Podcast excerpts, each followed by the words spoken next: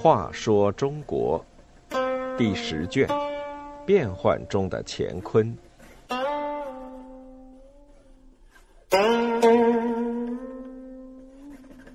四十四，不认生父，认义父。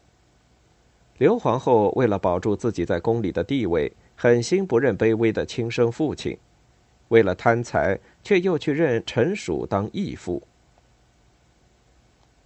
战乱使得不少百姓妻离子散、骨肉分离。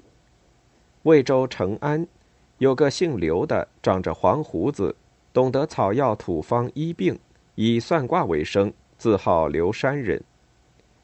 他有个五六岁的女儿，眉清目秀，很惹人喜爱。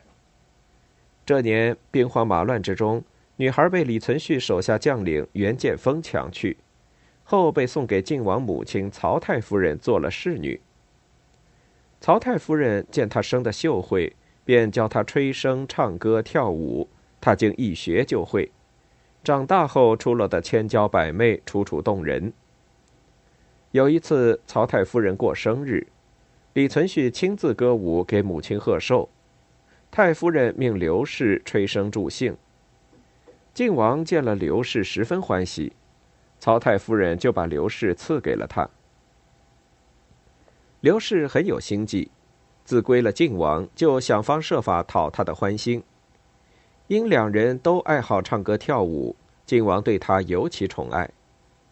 后来刘氏又生了儿子李继吉，晋王对他的宠爱自然更深一层，即使出外打仗，也要刘氏跟随。刘山人几年来一直在打听女儿的下落，一日忽然得到消息。说女儿不仅活着，而且在宫里享受荣华富贵。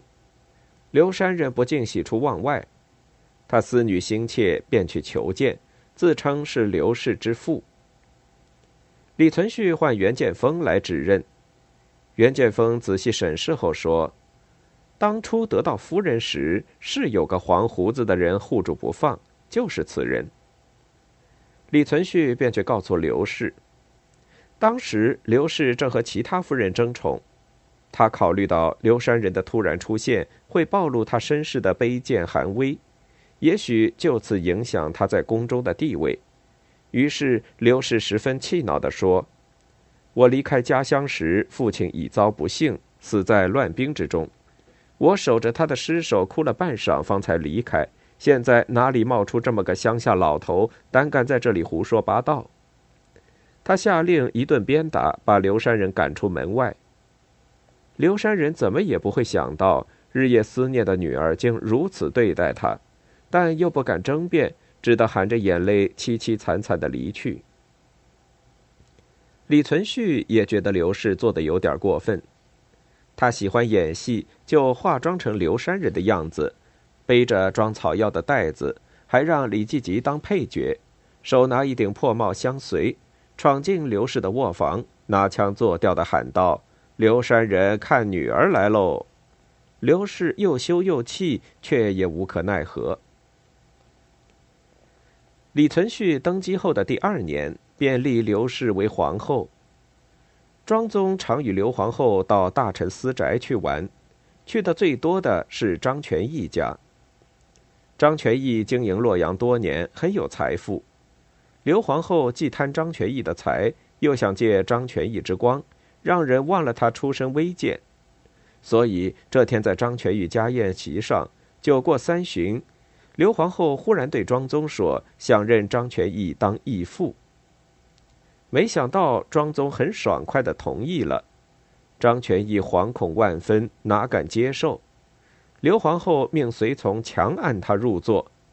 张全义只得勉强接受刘皇后的叩头，随后谢过皇家恩典，又搬出更多的金银珠宝献给皇后。第二天，刘皇后命翰林学士赵凤替他代写家书，向义父道谢。赵凤心里不高兴，找机会向李存勖奏报说：自古以来就没有听说过皇后认陈属当义父的。李存勖虽嘉奖赵凤的正直，却并不阻止刘皇后的行动。从此，刘皇后与张全义就真的像父女一样时常来往，互相问候。张全义的财物自然也源源不断的送到刘皇后的宫里。